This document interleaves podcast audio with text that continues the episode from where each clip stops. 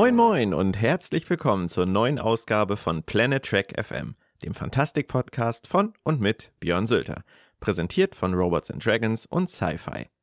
Ihr findet uns wie immer über die Homepages von Robots and Dragons und Sci-Fi, über planettrackfm.de, über meine Seite sylterssendepause.de sowie bei iTunes und Soundcloud. Tja, Leute, Finale. Die letzte Episode Will You Take My Hand ist gelaufen. Es gab keine Hochzeit, aber wie man es erwarten durfte, gehen die Meinungen der Fans weltweit völlig auseinander. Eine Sache, die mir in der Bewertung des Finales aufgefallen ist, hat zu einem etwas anderen Ansatz beim heutigen Podcast geführt als geplant. Ich finde, man kann die Episode nicht von einer Bewertung der Staffel und auch nicht von einem Ausblick aufs zweite Jahr trennen.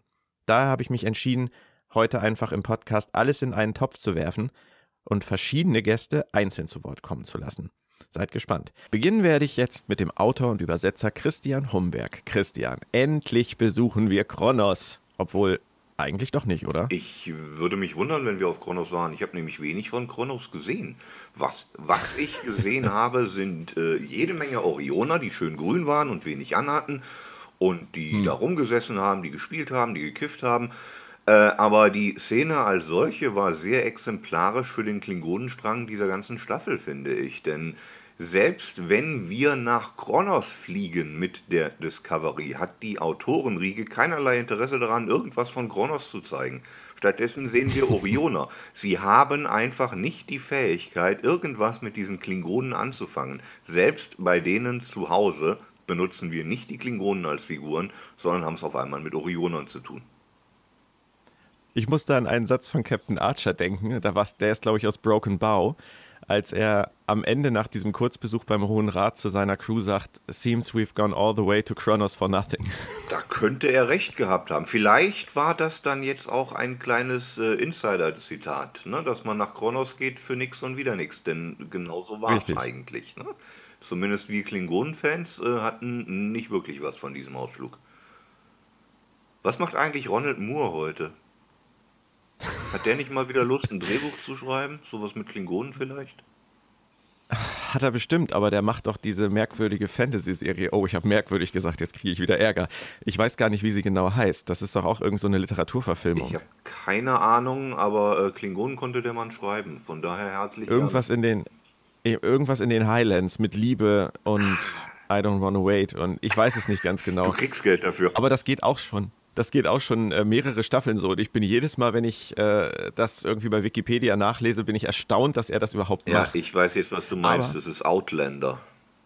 Outlander, genau. Aber ich habe letztens auch gelesen, dass Ronald D. Moore irgendein anderes Serienprojekt am Start hat, was wieder Richtung Fantastik geht. Komm nur gerade nicht drauf.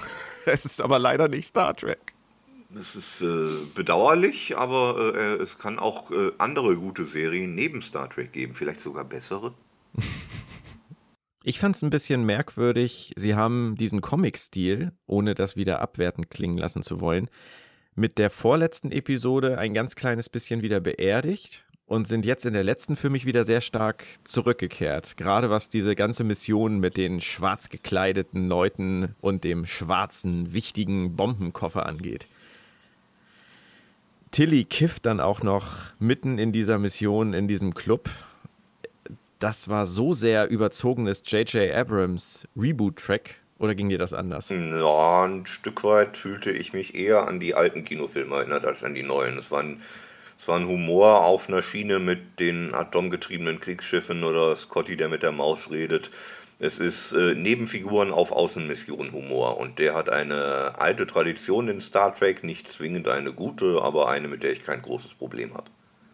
Wobei ich die atomgetriebenen Kriegsschiffe sehr viel charmanter fand. Ja, und, und das sagst du als Tilly-Fan, okay? Ja, das ist, das ist tatsächlich das erste Mal, dass ich mich ähm, seit ihrem ersten Satz, aber dieser Michael Burnham, das bist bestimmt nicht du, da fand ich sie auch albern, aber ähm, das war das erste Mal seitdem, dass ich mich wirklich ein bisschen für mein Tilly-Geschippe geschämt habe. Oh, oh, das ist schade.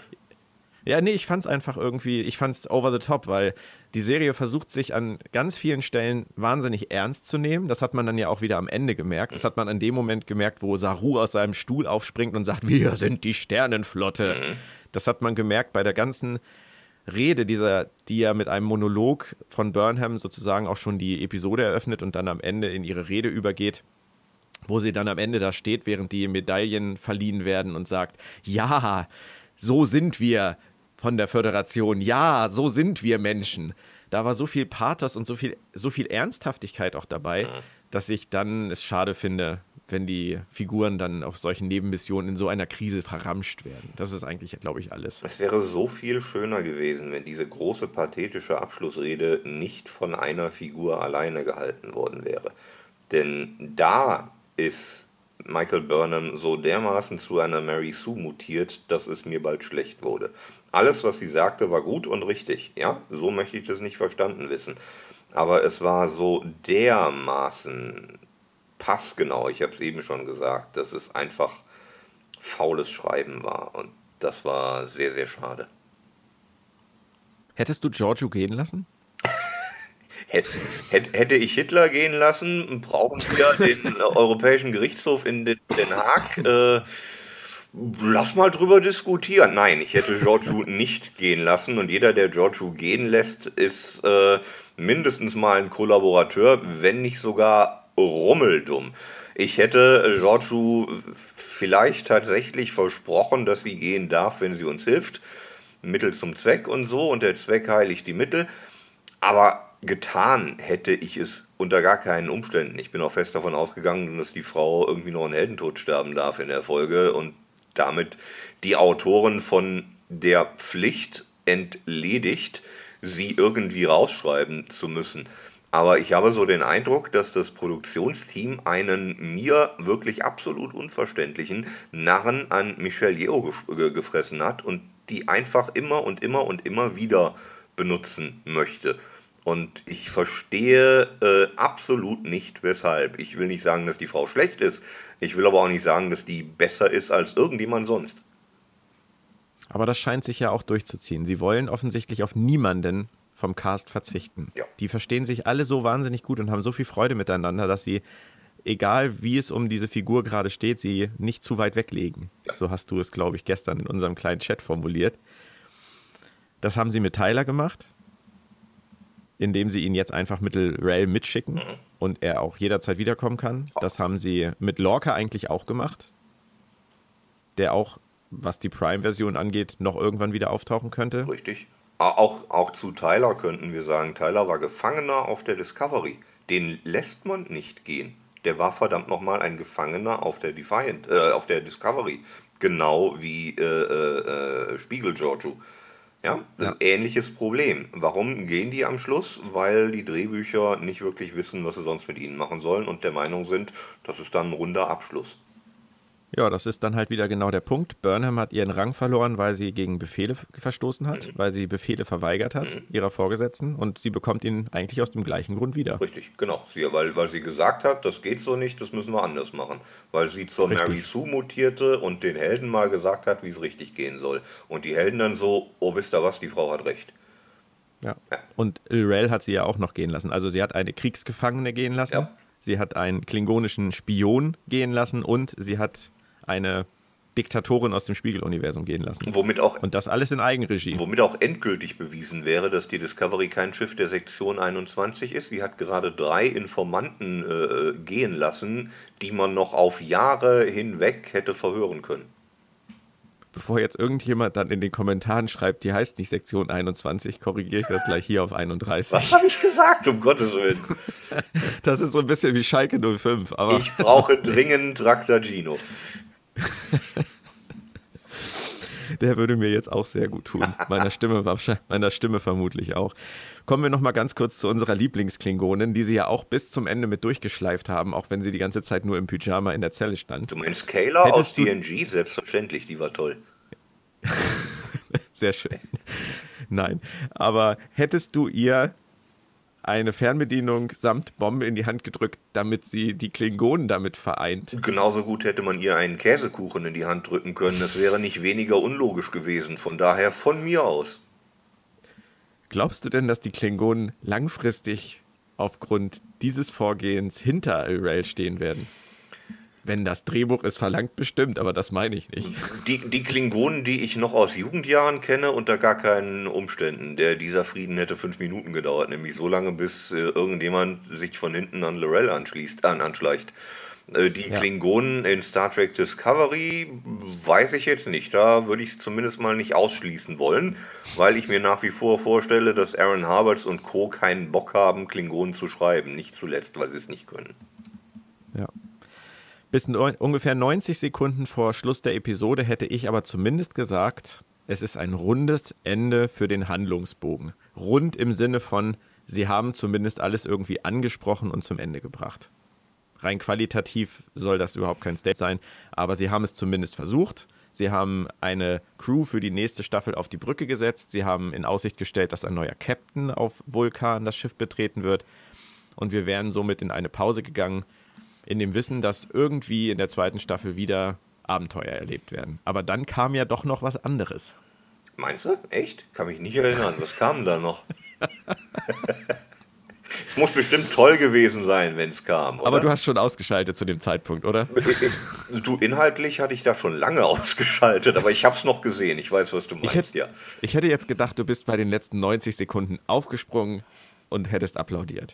Nee, dafür hätte ich die Hände vom Kopf nehmen müssen und da lagen sie gerade frisch drauf. äh, ja, die Enterprise von Captain Pike taucht auf. Warum? Käsekuchen.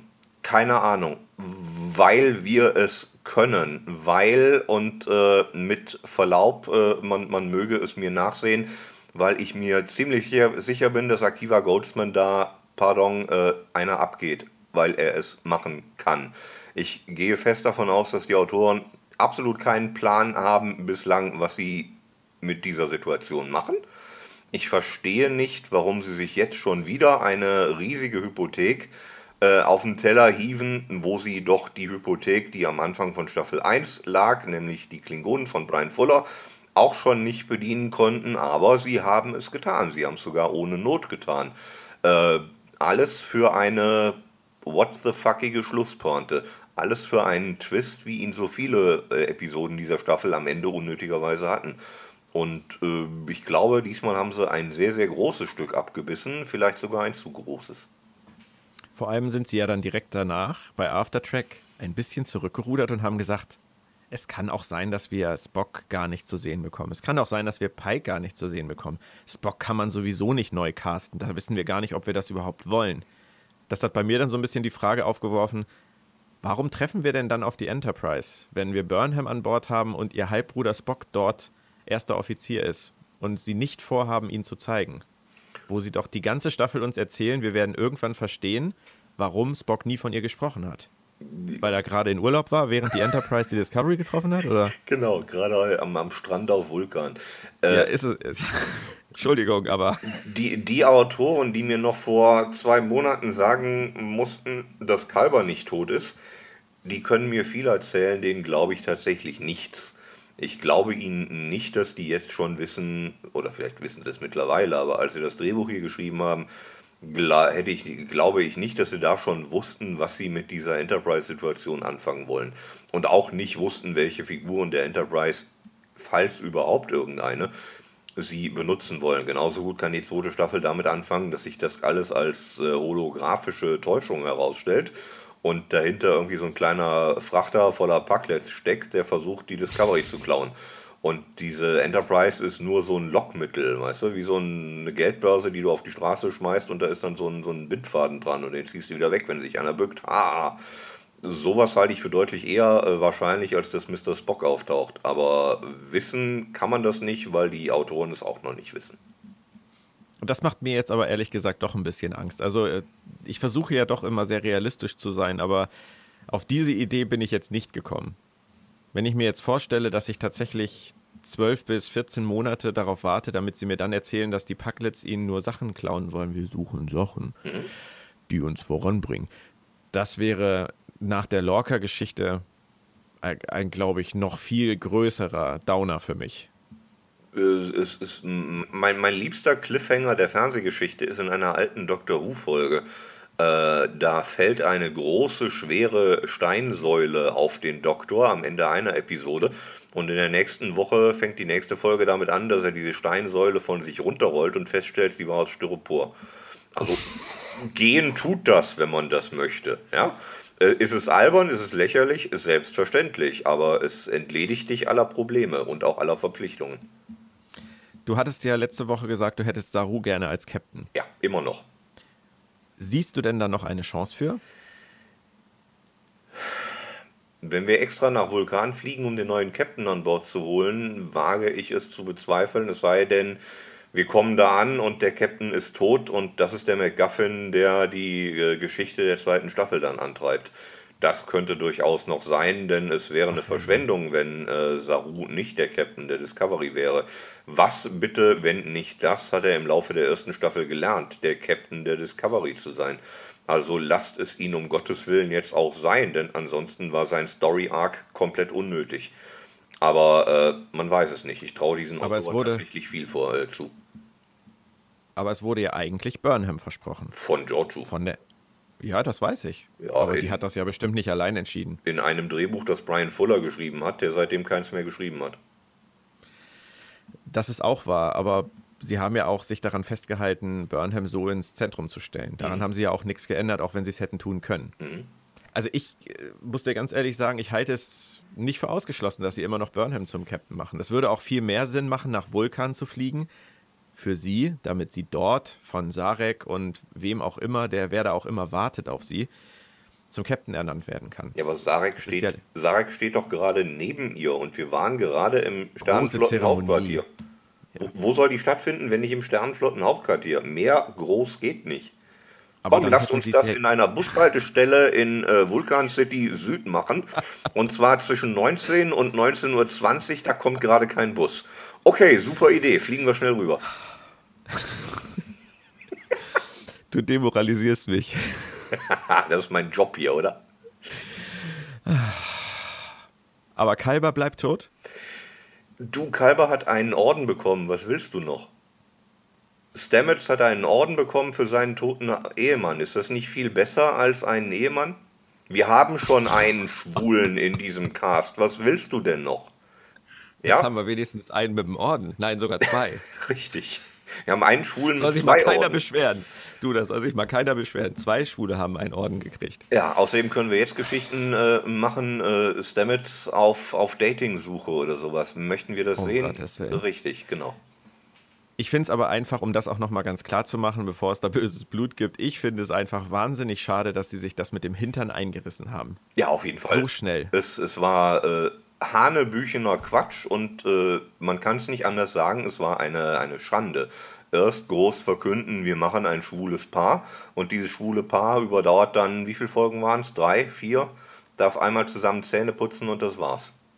Na gut, vielleicht ist es ja wirklich so und sie haben einen großen Plan. Vielleicht ist es auch eher so, wie ich vermute, dass sie nach dem großen Aufschrei oder als es ihnen irgendwann im Verlauf der Dreharbeiten oder äh, Postproduktionsphase bewusst geworden ist, was sie da gemacht haben, dass sie gesagt haben, irgendwie drehen wir das, dass er in der zweiten Staffel wiederkommt. Jetzt beruhigen wir erstmal die Massen. Mhm. Wahrscheinlich haben wir ihn nicht zum letzten Mal gesehen, wahrscheinlich haben wir ihn nicht zum letzten Mal gehört. Es würde mich natürlich auch für meinen späteren Gast noch, Benjamin Stöwe, sehr freuen, der Dr. Kalber ja gesprochen hat in der ersten Staffel aber wirklich Sinn würde es nicht machen. Also ihn aus der einzelnen grünen Spore, die auf Tillys Schulter gelandet ist, zusammen mit dem Sporennetzwerk dann wieder auferstehen zu lassen, wäre wahrscheinlich dann doch drüber. Ja, zumal wir brauchen einen Arzt auf diesem Schiff. Wir müssen diesen Posten besetzen, äh, äh personell.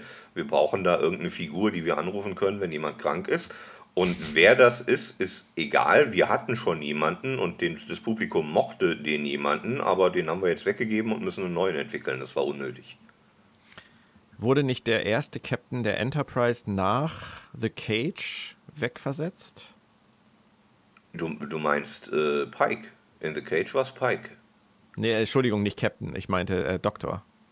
Ja, richtig, genau. Ja. Ich weiß jetzt nicht mehr, wer Piper hieß. Das verwechsel ich jedes Mal. Das habe ich vor zwei Wochen, glaube ich, auch schon nicht hingekriegt. War, Pipe, war Piper der Arzt direkt vor McCoy oder war Piper der in The Cage? Ich glaube, Piper war der Arzt direkt vor McCoy, aber ich kann mich irren. Ich müsste das nachschlagen. Nee, ich glaube auch. Und dann gab es noch einen in The Cage. Mhm. Und der wurde dann wegversetzt. Den könnte man ja zum Beispiel, aber der war sehr alt. Da müsste man dann. Der wäre jetzt zehn Jahre jünger. Ruf mal an. Den müsste man dann ein bisschen aufmotzen. Ja, ja, klar. Wir werden sehen. Vielleicht kommt deswegen die Enterprise mit äh, Captain Pike, Ja, dass wir den ja. Arzt übernehmen können. Ja. Ich habe auch schon gedacht, wenn sie uns Pike nicht zeigen wollen und wenn sie uns Bock nicht zeigen wollen, vielleicht ist ja auch einfach nur Number One da. Und der verliebt sich dann in Stamets, der äh, Nee, nee, Arzt. Und, äh, so, der Arzt jetzt. Genau, und Ja. dann, dann haben wir die Lücke wieder geschlossen. Wunderbar. Nein, nicht wunderbar. William Shatner hat ja auch schon angeboten, dass sie ihn per CGI irgendwie in die Serie holen können. William Shatner bietet sich immer an, wenn irgendwo irgendjemand Star Trek macht und alle sagen dann, oh, da werden wir aber drüber nachdenken und tun es nicht. Meinst du nicht mal Alex Kurtzman? Nein. Oder Akiva Goldsman? Hundertprozentig. Äh, selbst Patrick Stewart, der seit Jahrhunderten sagt, ich will nie wieder Star Trek machen, hat gesagt, oh, wenn Tarantino einen macht, ich hätte Zeit. Und Tarantino wird sich denken, wer? Naja, Tarantino kann froh sein, wenn er überhaupt noch den Film machen darf. Warum sollte er Weil- den nicht machen dürfen? Bei der aktuellen Newslage bezüglich seiner Person und seiner Dreharbeiten in der Vergangenheit. Ja, aber zwischen äh, Tarantino und Kevin Spacey ist durchaus noch ein Stück Weg. Das ist richtig. Aber die Saubermänner von und Frauen von Paramount werden da bestimmt ein kleines Auge drauf haben. Äh, Weiß ich nicht. Es gab, auch Meinst du schon, nicht? es gab auch schon Schlagzeilen über George Takei und da redet keiner mehr drüber. Vielleicht zu Recht, ich weiß es nicht. Der Aber schnöde Mammon wird am Ende gewinnen. ja, vielleicht, vielleicht. Ja.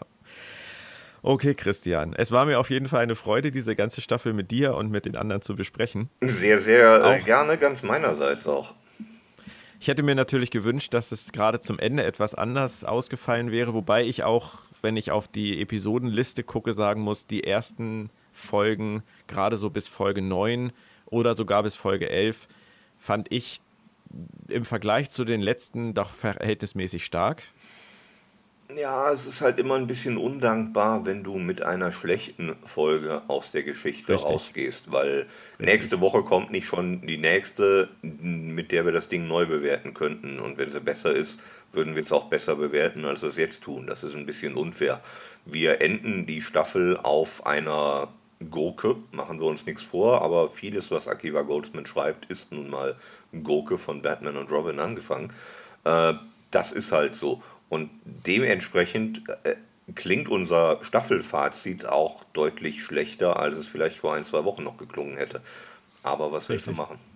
Was willst du machen? Wir wissen, es wird eine zweite geben. Wir müssen zwar ein schlankes Jahr warten, aber ich werde dann wieder da sein und bin sehr gespannt, was es dann zu berichten gibt. Ich werde und ich würde mich natürlich auch freuen. Ja, sehr Genau. gerne. Ich werde auch sehr gerne wieder da sein. Und was ich meinte, ist, ich freue mich tatsächlich auf Staffel 2.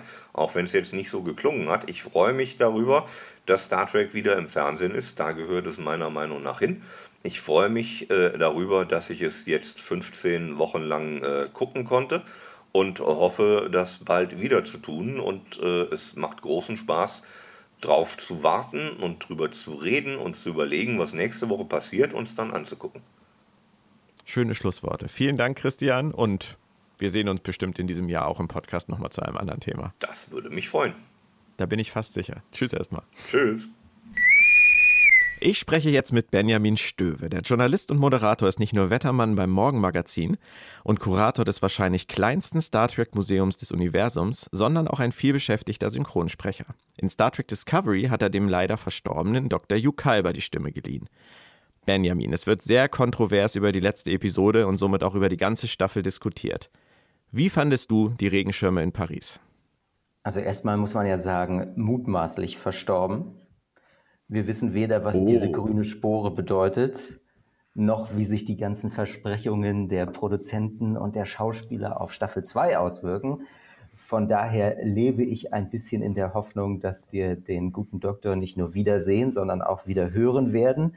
Und bin deshalb äh, trotz allem optimistisch, was eine zweite Staffel von Star Trek Discovery angeht. Denn wie jetzt zuletzt auch Anthony Rapp bei Twitter als Antwort auf eben die Frage geschrieben hat, was ist denn jetzt mit den beiden, äh, schreibt er in Versalien, This story is not over. Da besteht also durchaus Hoffnung. Und ansonsten ja. Du kannst ja sonst alternativ auch einfach die grüne Spore synchronisieren. ja, wie, wie, wie macht die grüne Spore? Wer genau. weiß. Darüber können wir mal nachdenken. Und ja. ansonsten ist das interessant, dass du mit den Regenschirmen in Paris anfängst, weil ähm, vielleicht ist das ein Zeichen dafür, dass du und ich, wir beide und alle anderen, die das aufgefallen, denen das aufgefallen ist, doch da noch viel tiefer drinstecken, als das eigentlich gesund ist. Ich tatsächlich über diese Schirme nachgedacht habe und dann dachte, Mensch, das ist ja interessant. Die zeigen uns da schwarze Regenschirme und sie zeigen uns nicht nur schwarze Regenschirme oder Amanda hatte ja diesen transparenten Schirm, Richtig. sondern sie zeigen uns auch noch, dass an diesen Regenschirmen so ein Klettband dranhängt. Richtig geil. Also bei allem, was da irgendwie technisiert, holographisch und mit Kraftfeldern funktioniert und mit allen Wetterkontrollstationen, die sich im Orbit um die Erde befinden und die da vor Star Trek 4 und nach Star Trek 4 und wenn nicht irgendeine Sonde kommt, für bestes Wetter sorgen, gibt es offensichtlich noch eine ganze Industrie, die sich damit beschäftigt, Regenschirme zu produzieren mit Klettbändern. Ja. Und äh, das fand ich faszinierend und habe überlegt, ähm, ob die sich das überlegt haben, dass sie da einfach schwarze Regenschirme nehmen oder ob da wie an vielen anderen Aspekten jemand dran saß und das entworfen hat oder dann verworfen hat, irgendwas anderes draus zu machen und am Ende eben gesagt wurde, hey, die schwarzen Schirme. Ich glaube, die schwarzen Schirme statt der schwarzen Deltas, die immer noch eine Aufklärung haben. Immer wenn es regnet, gibt Sektion 31 die Schirme aus. Das ist deren offizielle Aufgabe, falls mal jemand fragt. Ich glaube ehrlich gesagt, es hat schlicht und ergreifend bei den Dreharbeiten geregnet. Und dann hatten sie spontan nichts Besseres als schwarze Schirme. Das kann sein. Ja, das waren wahrscheinlich die Crew-Schirme. Vielleicht steht da irgendwo am Rand auch Star Trek Discovery Crew. Müsste man mal drauf achten. Ich fand es auf jeden Fall ganz niedlich. Es hat mich äh, mit der Folge ein bisschen versöhnt. Ich fand sowieso ganz interessant, dass diese Szene in Paris gespielt hat. Hat dich das nicht gewundert? Normalerweise kriegen wir doch alle Sternflotteneinrichtungen immer in äh, San Francisco zu sehen oder, wie wir es aus den Reboot-Filmen wissen, mal in London. Nee, ich fand das eigentlich ganz angenehm, weil wir ja Paris auch schon, schon mehrfach gesehen haben, wenn jetzt auch ja hier ein weiteres Mal ganz anders, aber das kann die Serie natürlich machen, wie sie will. Wenn wir uns erinnern an diesen Blick auf Paris aus dem Büro des Föderationspräsidenten in das unentdeckte Land, dann sah Richtig. man ja, dass der Eiffelturm da relativ allein auf weiter Flur stand. Gestern oder in dieser letzten Folge musste man ihn ja wirklich suchen. Irgendwo in, in diesem Bild war er dann versteckt, umringt von vielen, vielen Hochhäusern. Ähm, aber gut. Nee, ich fand das, ich fand das schön und habe mich äh, gefreut, dass so ein Teil der Star Trek-Geschichte sich dann auch mal wieder hier nach Mitteleuropa verlagert und quasi gleich um die Ecke spielt und dass sie da ja, wie an vielen anderen Stellen auch so weit gegangen sind, sogar dieses United Federation of Planets dann auch in der französischen Version mhm. in der mhm. Abkürzung auf den Logos zu verewigen und dachte, das ist, aber das muss ich bei Discovery sowieso sagen. Ich finde, das ist fantastisch produziert. Also die Kulissen gefallen mir sehr. Die Effekte, bei denen ich gespannt bin, wie sie dann, wenn es mal nicht im Stream läuft, sondern auf einer Blu-ray wirklich fertig gerechnet und präsentiert wird, wie sie aussehen. Aber alles in allem finde ich den, den Look dieser ganzen Serie und das Geld, was sie da reinstecken, das sieht man schon und das gefällt mir sehr. Und deshalb habe ich mich gefreut, Paris zu sehen und auch ja über die über die Wettereinflüsse. Ich fand auch Sareks leicht äh, verwehten Scheitel da. Das hatte was äh, überraschend Nahes, Menschliches und sehr Haptisches, dass sie da alle auch so ein bisschen nass waren. Bei den, Effek bei den Effekten muss ich aber noch einmal einhaken. Ich bin ja froh, dass du das genauso siehst wie ich, aber ich lese überall in den Foren, egal ob in den deutschen oder auch in den englischen, immer wieder das Gleiche. Die Effekte sind einfach nur drittklassig das ist etwas, was ich von Anfang an bei dieser Serie überhaupt nicht nachvollziehen kann. Ich, ich, weiß nicht, ob ich da zu wenig anspruchsvoll bin. Also für mich passt das alles, aber um mal eine Referenz zu nennen, wo ich auch oft lese, dass die Effekte überhaupt nicht gefallen, wo ich aber nie ein Problem mit hatte, ist in Star Trek der Aufstand. Da dachte ich immer, ja, das, das sieht doch gut aus. Was habt ihr denn? Und ähm, im, im Stil von Star Trek Discovery, finde ich, sind die Effekte da auch stimmig. Natürlich kann man über Dinge diskutieren. Auch mir ist der Weltraum manchmal viel zu bunt und ja, vor ja. allem ist mir vieles auch viel zu dunkel. Mhm. Aber so im Kern würde ich sagen, passt das alles gut zu dem, was Sie da offensichtlich erzählen wollen. Also daran störe ich mich. Halten nicht. wir einfach mal fest, mit Regenschirmen hat Star Trek Discovery kein Problem. mit dem Scheitel von Sarek auch nee, nicht. Richtig, toll, toll. Dennoch hatte die erste Staffel durchaus ihre kleinen Problemchen, wie jede erste Staffel jeder Star Trek-Serie. Discovery hat da leider keine Ausnahme gemacht. Dennoch, was hat das Staffelfinale für dich richtig gemacht? Was hat das Staffelfinale für mich richtig gemacht? Wahrscheinlich ist die Frage viel gemeiner als die umgekehrte. Als die nach den Regenschirmen. Kannst du äh, mal sehen, bei den Regenschirmen konnte ich sofort was sagen.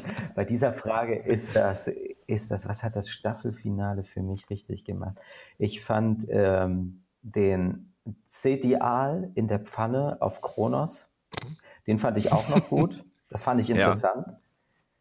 Auch ein, ein, ganz neuer Ansatz, weil irgendwie gegruselt haben sich, glaube ich, alle, die diese Szene, vor allem wenn man jünger ist, äh, auch schon mal gesehen haben, wieder die Kinder von diesem Aal Chekhov ins Ohr kriechen und dass man den jetzt auch essen kann, habe ich auch überlegt, ist der, ist der nicht so grundsätzlich giftig oder irgendwas, aber offensichtlich nicht. Oder Klingonen haben ja eh einen starken Magen. Was hat das Staffelfinale für mich richtig gemacht? Ah. Ich sehe, es fällt schwer. Es fällt schwer. Es, es hat diese Geschichte zu einem Ende gebracht. Und das ist dann vielleicht auch der größte Verdienst dieses Finales. Es gibt ein Ende und wie eingangs erwähnt, es gibt die Aussicht auf eine zweite Staffel und es gibt die Hoffnung, dass es eigentlich nur besser werden kann. Und ich hoffe irgendwann, dass wie bei den Teilen oder Teilen der ersten Staffeln der anderen Serien wir, wir irgendwann sagen, ja, okay, die, die erste Staffel kann man gucken, aber so richtig gut wurde das dann ab Staffel Als Worf 3. dann dazu kam. Ach nein, das war was anderes. Aber das, Michael Dorn hätte da bestimmt nichts gegen, in irgendeiner Rolle zurückzukommen. Aber dann hätten wir wieder die Klingonen. Und da würde ich dann streiken spätestens. Nein, das wollen ja. wir nicht. Aber sag mal, ähm, glaubst du eigentlich, die Klingonen wären umgekehrt, wenn hinter ihnen Kronos in die Luft geflogen wäre? Jetzt stellst du ja so Detailfragen, wo ich gestern äh, öfter saß und, und auch dachte beim Gucken dieser Folge, vielleicht muss man das im Kontext dieser Serie sehen und vielleicht ist dann, auch wenn es mir sich überhaupt nicht erschließt, dieses ganze Finale stimmig, aber ich finde viel eher, ob die Klingonen jetzt da umgekehrt wären oder nicht, finde ich viel eher interessant, wie sie diesen Konflikt ja grundsätzlich auflösen, nämlich indem Lorel da auf diesem Balkon in der Höhle steht und ihr gegenüber sechs Vertreter des klingonischen Hohen Rates und dann hält sie dieses iPad hoch und sagt, hey, jetzt sind wir bitte alle mal vereint, sonst drücke ich hier irgendwas auf diesem iPad.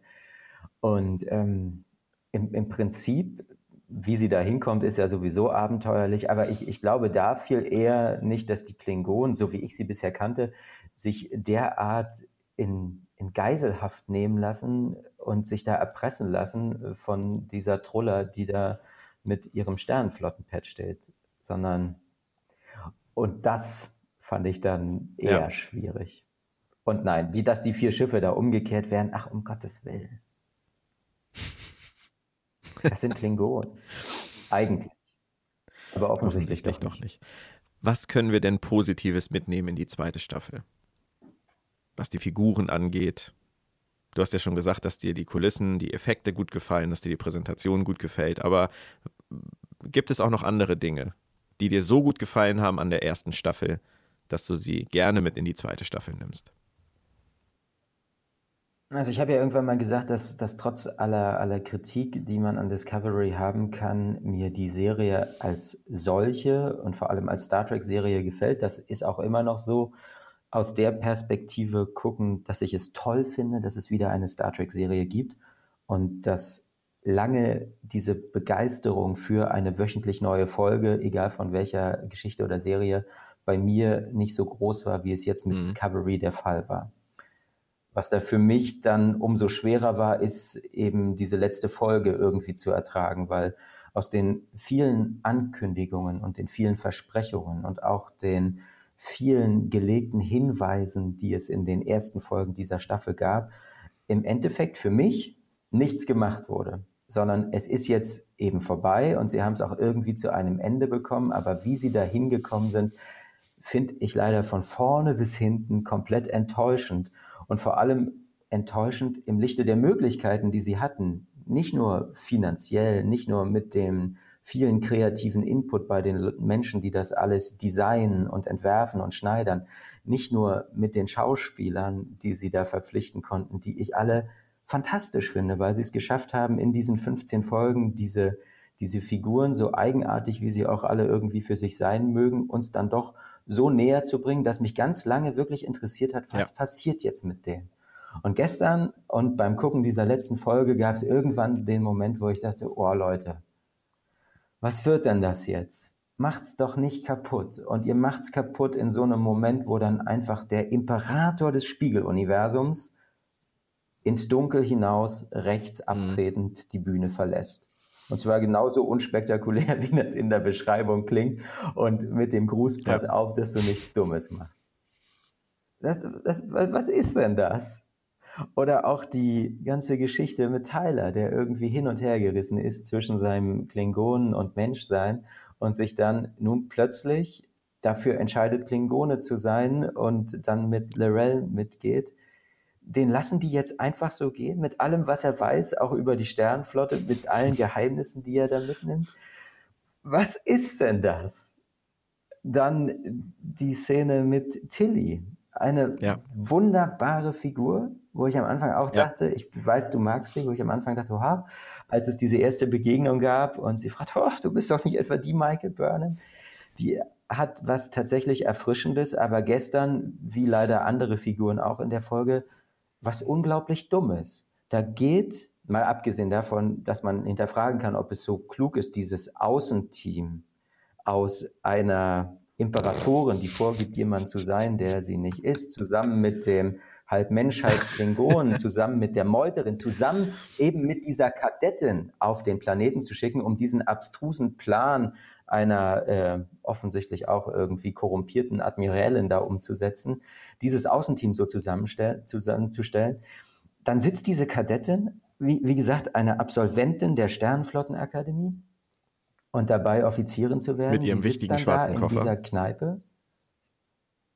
Mit dem wichtigen schwarzen Koffer, dem, dem, dem Kern der Mission und lässt sich da Drogen andrehen. Und sagt nicht etwa, kann nicht, will nicht, keine Ahnung, was man alles machen kann. Nein, sie lässt sich darauf ein. Und das ist so ein Moment, der mich dann zweifeln lässt und vor allem ärgerlich werden lässt auf, auf die Autoren. Und in den vielen Jahren, in denen ich Star Trek mit Begeisterung verfolge und gucke und daran viel Freude habe, habe ich überlegt, es gab eigentlich selten einen Moment, wo mir die Figuren so inkompetent vorkamen, wie das in den vergangenen Folgen von hm. Discovery ich musste, der Fall war. Ich musste bei dieser ganzen Szene auf diesem Orioner Vergnügungsmarkt, bei dem ich übrigens von vornherein mich gefragt habe, warum die Klingones überhaupt zulassen, dass die Orioner auf ihrem Heimatplaneten so eine Basis betreiben, wo sich aus allen Völkern der Galaxie äh, Besucher tummeln. Aber das nur nebenbei. Da musste ich gestern an eine Sequenz denken aus der TNG-Folge Unification und habe daran gedacht, was für eine wahnsinnige Mühe sich Picard, Data und Spock geben, auf Romulus nicht aufzufallen obwohl man sich ja mit den Romulanern nicht akut im Krieg befindet oder befand zu dem Zeitpunkt. Und dieses Außenteam, das aus Menschen besteht, von der, von denen einer auch noch fließend Klingonisch spricht und die alle schwarz tragen und diesen schwarzen Koffer mit sich herumtragen, ähm, fällt auf Kronos während eines laufenden Krieges gegen die Föderation niemandem negativ auf. Da frage ich mich dann, was geht in den Köpfen der Autoren vor? Hm. Lasst uns doch einfach einen total belebten Markt machen, wo ganz viele verschiedene Außerirdische rumlaufen, wo auch Menschen nicht weiter auffallen. Das ist eine gute Idee. Den könnten dann ja auch ganz andere. Nehmen wir doch die Orioner, die kennt man. Dann können wir auch Clint Howard nochmal anhauen, ob er nicht mitspielen will. Das ist so dieses Denken, was mich einfach wahnsinnig stört, dass sie eine blöde Idee mit einer anderen blöden Idee versuchen wieder wettzumachen und hoffen, dass es die kleinere blöde Idee ist. Ja, ja also die, die, die Frage, die du stellst, die stelle ich mir ja auch und das ist im, im Kern die Frage bezogen aber nicht nur auf, auf diese Folge, sondern ja auf viele Elemente dieser Serie. Was denken sich eigentlich die Menschen, die diese Drehbücher schreiben, bei dem, was sie da schreiben und wie sie es schreiben? Und ergibt das in der Folge, wie wir es jetzt erlebt haben, für die Autoren tatsächlich Sinn? Und ein Zitat von Herrn Kurtzman jetzt zum Finale der Staffel ist ja gewesen, dass er sagt, wir haben uns bei dieser Serie ganz bewusst zuerst überlegt, wie sie endet. Und dann haben wir uns überlegt, wie kommen die Figuren, die diese Serie bevölkern, zu diesem Ende. Und das klingt nach einem total tollen Konzept, aber leider kann ich in all den Folgen nicht erkennen, wie sie das umgesetzt haben. Das Witzige ist doch, dass jemand wie, wie ähm, J. Michael Straczynski damals mit Babylon 5 ohne Geld, ohne Unterstützung, im Prinzip mit geringsten Mitteln in einer Lagerhalle mit, ähm, mit Klamotten aus irgendeinem Altkleiderfundus eine Serie auf die Beine gestellt hat, bei der er sich auch vorher überlegt hat, wo das nach fünf Jahren enden soll. Und trotz aller Widrigkeiten hat der äh, mit 110 Folgen da etwas abgeliefert, was ein sehr viel homogeneres Bild abgibt als diese 15 Folgen, in denen wahnsinnig viel Geld steckt. Ja, also die, die Erkenntnis, die wir aber ja eigentlich auch als, als Freunde von Star Trek längst kennen und verinnerlicht haben, ist ja die, dass man eigentlich nicht viel Geld, keine aufwendigen Effekte und jetzt auch gar nicht wahnsinnig viele Kulissen braucht, um eine überzeugende und in sich stimmige Geschichte zu erzählen. Und von, von daher Richtig. war ich jetzt auch gar nicht enttäuscht davon, dass das vielleicht so eine, so eine sehr äh, gesprächslastige Folge ist. Das kann man ja durchaus machen. Und da bleiben sie sich ja auch treu, indem sie von den ganzen Ereignissen, die irgendwie so wichtig sind und die dazu führen, dass eben zum Beispiel auch der Admiral Cornwell da auf solche abstrusen Ideen kommt, wie Giorgio zum Captain zu machen, dass wir von diesen ganzen Ereignissen nichts sehen. Aber vielleicht hätte es doch geholfen, irgendwas davon zu zeigen, um zu verstehen, warum offensichtlich die Sternenflotte ja so verzweifelt ist, dass sie sich nun auf diesen Plan einlassen, aber gleichzeitig dann auch ja. nach, dem kurzen, nach dem kurzen Einwurf von Burnham, die sagt, ach, aber wir haben doch Prinzipien, ähm, sich dann doch so umstimmen lassen. Ich glaube, Saru hat sie umgestimmt. Nicht Burnham dass Saruda aus seinem Stuhl aufgesprungen ist mit seinen 2,35 Meter und Wir sind die Sternflotte intoniert hat. Ich glaube, das hat letztendlich den Ausschlag gegeben bei Cornwell. Das hätte mich auch überzeugt. Die Frage, die, die Frage, ist ja so ein bisschen, was hätten die gemacht, wenn sie dann nicht eingelenkt hätte? Dann hätte Burnham mal wieder den Befehl verweigert. Ja, was hat sie denn die ganze Staffel sonst gemacht? Sie, sie geht doch gegen jeden Befehl an. Weißt du, das sag ich jetzt noch mal kurz. Da, da habe ich mich auch drüber aufgeregt. Das ist halt auch genau so ein Punkt. Cornwell, die ganzen Admirale und ihr Vater Sarek schmieden diesen Plan und setzen Giorgio auf diesen Stuhl. Wo ich von Anfang an gedacht habe, was zur Hölle haben die für Drogen genommen? Und dann fängt die nächste Folge an. Das erste, was Burnham macht, auf der Brücke, sie stellt die Autorität ihres Captains in Frage. Das, hm. ist, das, das, das ist ein Plan, der kann von vorne bis hinten nicht funktionieren. Ganz abgesehen davon, dass sich Giorgio in der Rolle des, der Captain Philippa Giorgio auch überhaupt kein bisschen Mühe gibt. Warum erzählt man der Crew, der Brückencrew, das ist die echte, die wir jetzt aus der Gefangenschaft geholt haben, wenn die dann nicht in der Lage ist, ihre niedrigsten Tendenzen der Feindseligkeit auch nur für fünf Minuten zu unterdrücken. Aber das, das ist ja ein Aspekt von, von, den, von den vielen, was wir schon gesagt haben. Wenn man auf diesem Level anfängt, die Serie zu kritisieren, dann wird sie ja schon ja. viel früher unglaubwürdig. Und wenn man dann als Maßstab die Sternflotte und die Sternflottenoffiziere nimmt, die wir in der Vergangenheit kennengelernt haben, dann kann ich mir keinen von denen in dieser Situation vorstellen, ohne dass er sich nicht permanent mit der Hand vor den Kopf schlägt. Und sagt, Leute, wo ist er eigentlich, euer gesunder Menschenverstand? Und da muss irgendjemand doch diese Frau Admiral übernommen haben. Irgendein fremdes Wesen muss dahinter stecken, dass sie zwingt, nun diese Spiegeluniversums-Imperatorin da zum Captain zu machen. Und ich finde, für, für mich funktioniert Discovery ganz fantastisch bis Folge 9 oder Folge 10 vielleicht sogar auch Folge ich glaub, 11. sogar 11 kann man der, noch mitnehmen. Ich der glaube, erste so die, hm. Punkt, der mich wirklich geärgert hat, ist diese, ist diese Wandlung von Lorca, der, wenn man sich die ersten Folgen nochmal anguckt, ein ja. unglaublich zwielichtiger, verschlagener und wahnsinnig feinsinniger Captain Toll. ist, in dem, wenn es darum geht, seine Mannschaft ja. irgendwie zu manipulieren und zu lenken und der vor allem ein großes ja. Interesse hat an ganz vielen Dingen, indem er zum Beispiel Michael Burnham ja ganz am Anfang ja. zeigt, wir entwickeln hier nicht nur eine neue Art des Antriebs, sondern wir entwickeln eine neue Art zu reisen. Wir können innerhalb von Sekundenbruchteilen von Andoria bis sonst wohin reisen. Und das ist doch allein in dieser Szene ja. ein ganz, ganz, ganz, ganz anderer Captain, als wir ihn dann plötzlich im Spiegeluniversum erleben. Ja. Und in, in dem Moment verliert für mich die Serie diese ganze Kohärenz und es wird sehr unterhaltsam immer noch, aber tatsächlich eher eine ganz platte Comic-Verfilmung, eine ganz platte Comic-Variante dessen, was Discovery eigentlich hätte sein können. Und wenn man das so akzeptiert, nichts gegen Comic-Verfilmung, nichts nein, gegen nein, Comic-Verfilmung natürlich. Und äh, wenn man das akzeptiert, also um mal eine, eine Comic-Verfilmung äh, zu nennen, wo das für mich gut passt, das ist ähm, Batman und Robin. Oder auch schon Teile von Batman Forever.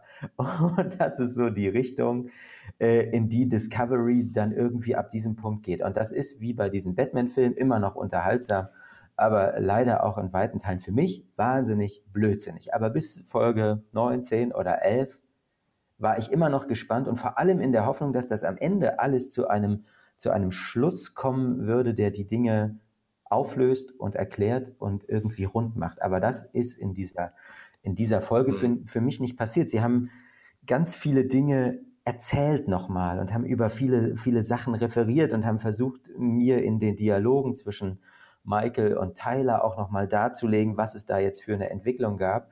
Aber im Endeffekt haben sie wirklich nicht mehr gemacht, als darüber zu reden. Und dann spätestens dieser Moment, als Tyler auch anfängt, da dieses Würfelspiel zu spielen und da mit einer Freude und Begeisterung dabei ist, war für mich auch nicht mehr klar, hey, der hat doch gerade die, die größte Transformation seines Lebens durch. Wie kann es denn sein, dass der so lässig damit umgeht?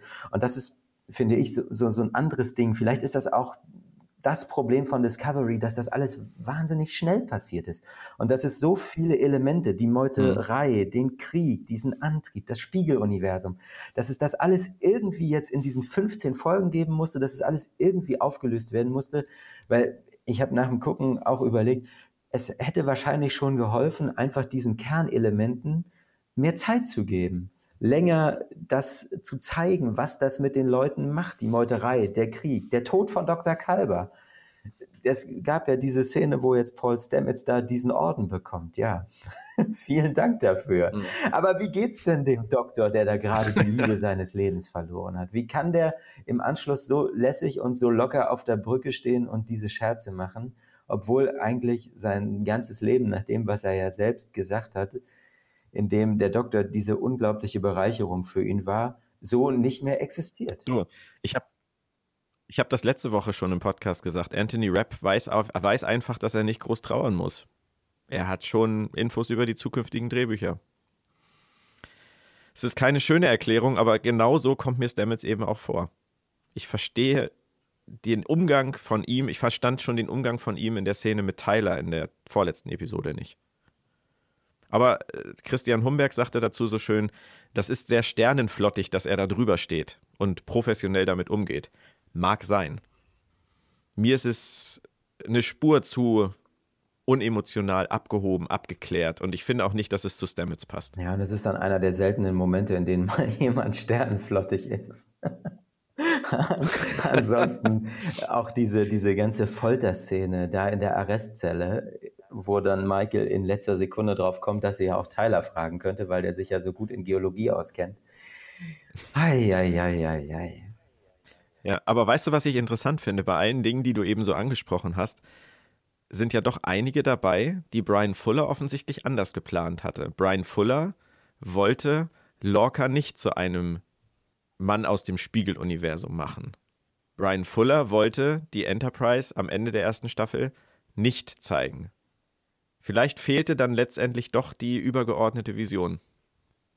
Und jemand, der sich tatsächlich als Showrunner versteht. Richtig. Ja.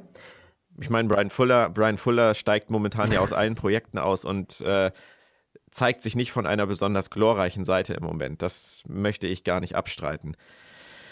Dennoch, Brian Fuller ist jemand, der mit wahnsinnig viel Enthusiasmus an seine Projekte rangeht und der auch immer versucht, seinen Projekten seinen Stempel aufzudrücken und äh, etwas durchzuziehen, was er im Kopf hat.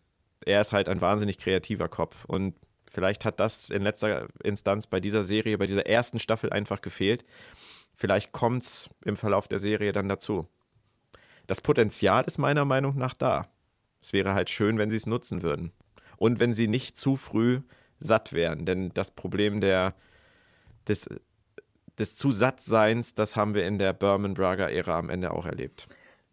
Ja, also was ich mich ja frage ist, wissen Sie oder merken Sie oder teilen Sie im, im Ansatz das, was wir kritisieren? Und man kann sich vielleicht darauf einigen, wenn man sich so grundsätzlich dieser Discovery-Idee öffnet, es ist unterhaltsam. Und ich glaube, das, was, was uns ja Absolut. so umtreibt oder ärgert, ist, dass wir eine Idee oder eine Vorstellung davon haben, dass es nicht nur noch unterhaltsamer sein könnte, sondern grundsätzlich noch besser, wenn die Dinge mehr und stimmiger miteinander verzahnt wären und wenn die Dinge nicht einfach passieren würden, weil es sich irgendjemand überlegt hat und wenn die Episoden mehr Tiefe hätten als nur den Episodentitel, der dann eigentlich schon alles sagt, sondern wenn wir uns wirklich mit diesen Figuren beschäftigen würden. Und, das, das wünsche ich mir, weil ich mag diese Figuren und ich mag diese Schauspieler und ich mag alles, was sie damit tun und bin, glaube ich, tatsächlich einfach ein bisschen davon enttäuscht, wie sie es tun. Und dazu passt dann für, für mich mhm. auch der Moment, wo ich jetzt schon in vielen äh, Rezensionen gelesen habe, das ist so ein Gänsehautmoment und das ist überhaupt so viel Star Trek und diese Folge ist Star Trek in jeder Pore und vor allem in dieser Szene ist das Star Trek pur und das ist der Moment, in dem die Enterprise auftaucht. Und ja. aber nach allem, was wir jetzt gesagt haben, wird es niemanden wundern, dass das für mich eher ein Moment des Schauderns war, weil ich dachte, oh je, Jetzt kommt die Enterprise. Was werden Sie damit machen? Wird Ihnen dazu irgendetwas einfallen, was, was stimmig ist, was vernünftig ist? Und damit meine ich gar nicht, dass das irgendwie in den, in den Kanon passen muss oder dass das irgendwie all die historischen Wegmarken treffen muss, von denen wir vermeintlich wissen. Das, das ist mir nicht egal. Das ist natürlich schön, wenn es passt, aber es ist nicht das A und O. Das A und O ist, dass es ehrliche Figuren gibt in einer stimmigen Geschichte, die mich mitnehmen auf diese Reise. Und das haben sie in den vergangenen 15 Folgen eben nicht geschafft. Und jetzt haben sie sich auch noch die Enterprise damit reingeholt. Und ich, ich hoffe einfach, dass sie für die zweite Staffel eine Idee haben, die das rechtfertigt. Ja. Twists nicht der Twists wegen. Genau. Und das ist im Prinzip dann am Ende die erste Staffel eine einzige Hast von Twist zu Twist zu Twist und dazwischen wunderbar klein püriertes Star Trek. Ein sehr schönes Schlusswort, Benjamin. Es ist schade, egal mit wem ich im Moment dieser Tage über Star Trek Discovery rede, es ist wahnsinnig schwer, die positiven Dinge herauszuarbeiten weil ganz viele Leute unter dem Eindruck dieser letzten Episode stehen oder auch dieser letzten Episoden. Und auch wenn ich jeden verstehen kann, der diese Serie ganz toll findet und auch wenn ich jeden verstehen kann, der sagt, ähm, es hat ihn wahnsinnig gut unterhalten und man soll aufhören zu meckern und immer nach irgendwelchen Fehlern zu suchen.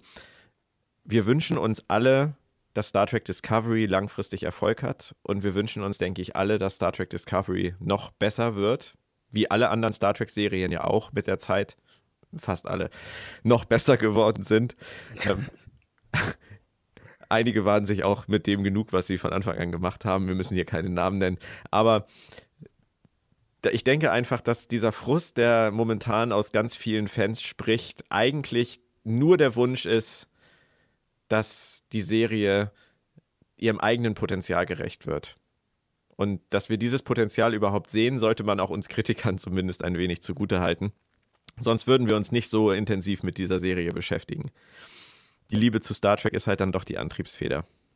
Und das denke ich ist bei ja, dir halt das, ganz das, genauso. Das ist, ja, das ist ja eigentlich schon das Positivste daran. Es gibt eine neue Star Trek Fernsehserie und wie ja schon erwähnt, ich hatte lange nicht so viel Spaß und freue mich auf alles, was da kam und werde diese erste äh, kommt und alles, was da kam, werde ich mir nochmal angucken, diese, diese erste Staffel. Und ich, wahrscheinlich hatten wir auch einfach eine zu hohe Erwartungshaltung. Ja.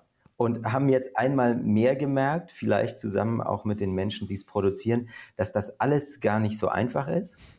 Aber äh, so wie die das ja ganz oft sagen, und so geht es uns ja auch, wir sind Fans, die sind Fans und die haben nun 8 Millionen Dollar pro Folge zur Verfügung. Hoffen wir einfach, dass sie für die zweite Staffel da ein, ein bisschen glücklicheres Händchen haben und vielleicht ohne diese ganzen Startschwierigkeiten, die es irgendwann gab, es wirklich schaffen, ähm, egal wie sie rangehen, eine Geschichte sich zu überlegen für die zweite Staffel, die ja stimmig ist. Und ich wünsche mir, dass wir dich dann auch wieder als Dr. Hugh Kalber hören und nicht nur als Synchronsprecher der grünen Spore auf Tillys Schulter. Wobei das auch was hätte. Aber ich hätte dich lieber weiterhin als Dr. Hugh Kalber in irgendeiner Form in der Serie. Wir sind gespannt. Wir sind gespannt. Wie es weitergeht. Wir müssen ja nur ein Jahr warten. Und bis ja, ich finde, ich finde, Anfang 2019 klingt jetzt gar nicht äh, so wahnsinnig weit hin. Wenn man überlegt, wir hatten von 2005 bis 2017, was im Prinzip ja zwölf Jahre, keine neue Star Trek-Serie. Was ist das für eine fantastische Zeit, in der wir jetzt wieder Fans sein? Vor allem, äh, wir haben jetzt auch gerade erst die siebte Staffel von Game of Thrones geguckt und müssen auch da bis Frühjahr 2019 auf die letzte Staffel warten. Was soll man sich also beschweren? 2019, ja, Anfang 2019 wird ein verdammt gutes Jahr. Ja, und im April ist Drehstart. Also auch da werden wir ja fortlaufend irgendwas erfahren und hören. Und Richtig. Und ein, es bleibt spannend. ein vierter Reboot-Film soll ja auch irgendwann vielleicht nochmal kommen. auch das noch. The Tarantino-Track. Wir sind, wir sind auch da sehr gespannt und natürlich offen für alles. Danke dir, Benjamin, und erstmal einen schönen Tag noch. Tschüss. Bis bald. Tschüss. Zum Abschluss spreche ich jetzt noch mit Moritz Wohlfahrt. Moritz, das war, kannst du mir glauben, relativ hart für mich mit Christian Humberg und Benjamin Stöwe. Ich selber fand die letzte Episode ja schon, sagen wir mal diplomatisch, suboptimal. Aber ich konnte auch aus Benjamin und Christian jetzt nicht so richtig die Euphorie rausziehen. Deswegen ist das jetzt deine Aufgabe. Ich weiß, du fandest die letzte Episode wunderbar. Ich weiß, Du fandest sogar Tilly dieses Mal wunderbar. Und ich möchte jetzt einfach von dir hören, was hat die Serie mit dieser letzten Episode richtig gemacht? Was tust du mir da an? Was hat die... Äh, das kann ich nicht. Sie hat... Gut, na gut, die... Es mag. Wir hören einem Star Trek-Fan beim Leiden zu. Aber wirklich beim Leiden, das ist, das ist ja Qual hoch 10. Also, Nimmt man den doppelten Holzhammer-Effekt weg, dann ist die Botschaft der Rückbesinnung auf Empathie und auf alles, was damit einhergeht, wunderbar. Wirklich. Kann man nicht anders sagen. Vor allem, wenn man das mal in Beziehung setzt zu unserer derzeitigen Serienlandschaft. Wenn du mal überlegst, wir haben ein dickes, fettes Bündel an Dystopien. Wo du hinguckst, Dystopie. Und Star Trek Discovery traut sich da dann wirklich als einziges diese Sternenflottenwerte ich kann es nicht weglassen. Zwar Holzhammermäßig, aber sie trauen sich, diese Werte wirklich mal aufleben zu lassen. Und das muss man, wie gesagt, in der heutigen Zeit einfach auch mal als was ähm, Positives einschätzen. Und wie gesagt. Vor allem, weil man am Anfang der Staffel ja gar nicht davon ausgehen konnte. Wie oft haben wir am Anfang der Staffel im Podcast gesagt, das ist keine Utopie mehr. Richtig. Scheiße, am Ende war es total eine Utopie. Ja, ist richtig. Ist richtig. Ja, ja, was das angeht, richtig. Sie haben den Weg dahin gezeigt, letztendlich. Sie haben düster angefangen und haben mit hoffnungsvoller Note aufgehört. Richtig, zwar ein bisschen auf den letzten Drücker, ja. Aber selbst da kann man sagen, dass die letzte Episode, also, also ähm, vor einer Woche, dass die da schon ein paar gute Wegsteine hingesetzt hat. Also, ja. Ähm, und gewissermaßen, gewissermaßen auch ähm, die letzte Krachbumm Andromeda Spiegeluniversumsfolge eigentlich auch schon, weil da gesagt, weil, weil Giorgios Rettung, so schlau sie jetzt auch immer sein mag, sie ist Föderation. Und Burnham hätte auch Lorca nicht getötet. Das ist auch Föderation. Also wir haben gute Wegpunkte hin zu dieser Utopie. Das kann ich nicht anders sagen. Das muss man auch ähm, wertschätzen. War doch gar nicht so schwer, Moritz. Du bist gerade so schön in Fahrt. Wenn man will. Naja, komm, es ist doch aber auch einfach schwer. Ich habe jetzt mit ähm, Christian und mit Benjamin jeweils recht lange über die Folge und über die Auswirkungen und äh, einen Rückblick bezüglich der Staffel gesprochen. Und wir sind immer nur wieder auf die gleichen Kritikpunkte gekommen. Aber was ist man ja halt auch nicht, nicht schwer. Nein, es ist nicht schwer, richtig. Aber was man halt einfach nicht vergessen darf, ist, wir haben immer gesagt, oder andersrum, als die Serie angefangen hat, habe ich ganz häufig den Vorwurf von Zuschauern bekommen, man soll sich nicht so sehr daran festhalten, dass diese Serie irgendwelchen Star Trek-Idealvorstellungen entsprechen, entsprechen müsste. Und jetzt am Ende stehen wir an einem Punkt, wo die Serie am Ende, wie du so schön sagst, mit dem Doppelholzhammer versucht hat, diesen Star Trek-Idealvorstellungen nämlich genau zu entsprechen und absolut klassisches Star Trek zu sein. Und wir sind wieder nicht zufrieden. Wie sollen die das uns überhaupt recht machen, Moritz? Was? Wir sind doch sowieso immer unzufrieden. Wir sind Es geht nicht um das Rechtmachen, es geht um die Art und Weise, wie sie es tun. Sie tun es auf eine, wie soll ich das? Es gibt so einen Satz in diversen Büchern, der da lautet, und sie liebten sich mit verzweifelter Leidenschaft. Und äh, das sehe ich da auch immer so ein bisschen. liest sie du denn für versuchen Bücher? Dinge durch. Ja, das äh, schockt mich dann auch immer wieder, wo, das, wo man das überall findet. Also selbst in Büchern, wo man damit eigentlich nicht rechnet. Ich lese die ja gerade, damit sowas nicht kommt. Und dann von solchen Sätzen erschlagen zu werden, ist immer wieder hart. N naja, nein, aber auf was ich hinaus will. Ähm, wie sie es betreiben, das ist unglaublich hm, schisserig. Also nimm die Enterprise, nimm, nimm dass sie diverse Kanon-Einstreuungen äh, äh, ähm, raushauen, die gar nicht mal unbedingt immer so sinnig sind. Sie versuchen es verzweifelt irgendwie einzuordnen, da, damit es sich einordnet. Und, und ähm, warum tun sie das? Haben sie so wenig Vertrauen in ihr eigenes Konstrukt? Das ist so das, was mich an der ganzen Sache stört. Naja, aber komm, Moritz, du wärst auch nicht zufrieden, wenn sie es nicht tun würden. Es ist doch nicht. Ja, aber du gehst hier von extremst. Wir, gehen, wir, wir, wir benutzen hier gerade extremst Position.